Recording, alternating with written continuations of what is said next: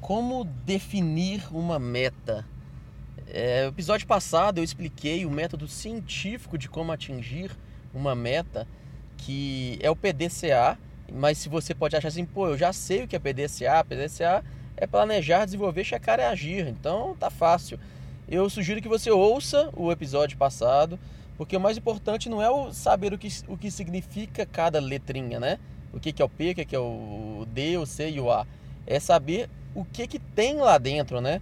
Para que, que serve esse PDCA e o que, que você faz para planejar, o que você faz para desenvolver, como que você checa e quais ações que você pode tomar.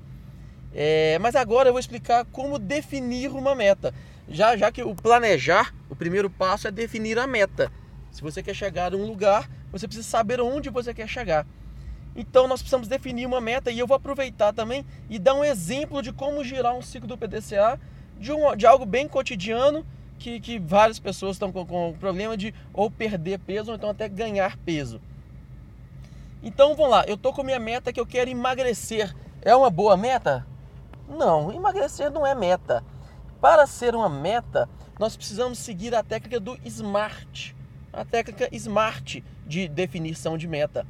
Smart é só é, é, é, em inglês, né? Smart conhece mudo, só o S que é de specific e aí não, não bate, né? Que em português seria específico é, mas smart a meta tem que ser específica, ela tem que ser mensurável, M, A, ela tem que ser acordada por todos, todos estarem de acordo.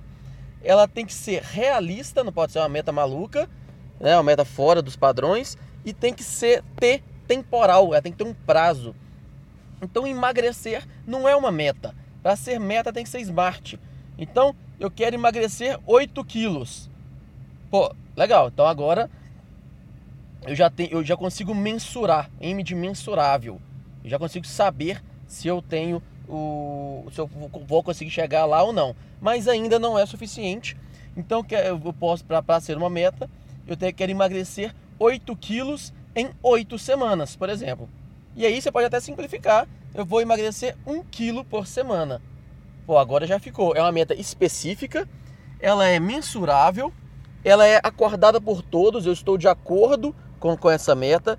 E, e estar de acordo com o resultado dessa meta é já saber que você vai ter que se esforçar para chegar lá. Não existe resultado sem esforço. Existe esforço sem resultado. Mas resultado sem esforço não existe em lugar nenhum. Então estou de acordo. Essa é uma meta realista, eu consigo, né, emagrecer um quilo por semana.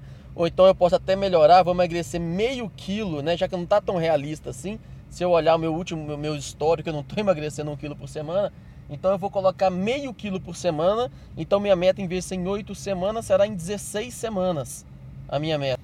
Então ela, ela é agora, agora se transformou em realista e temporal. E para transformar em realista, o que eu fiz? Eu estendi o prazo então em 16 semanas. Mas uma coisa que eu quero deixar claro também, pessoal, que esse negócio de colocar metas em é, eu vou comprar um carro daqui um ano ou eu vou casar ano que vem, isso não funciona.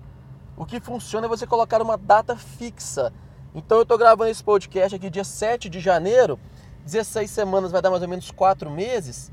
Então eu vou colocar que a minha meta, eu vou perder 8 quilos no final de maio. Dia 30 de, dia 30 de maio, vamos colocar assim. Eu vou, vou ganhar, colocar mais um mês de folga para ficar mais realista ainda. Que aí depende se o seu projeto aceita ou não essa meta.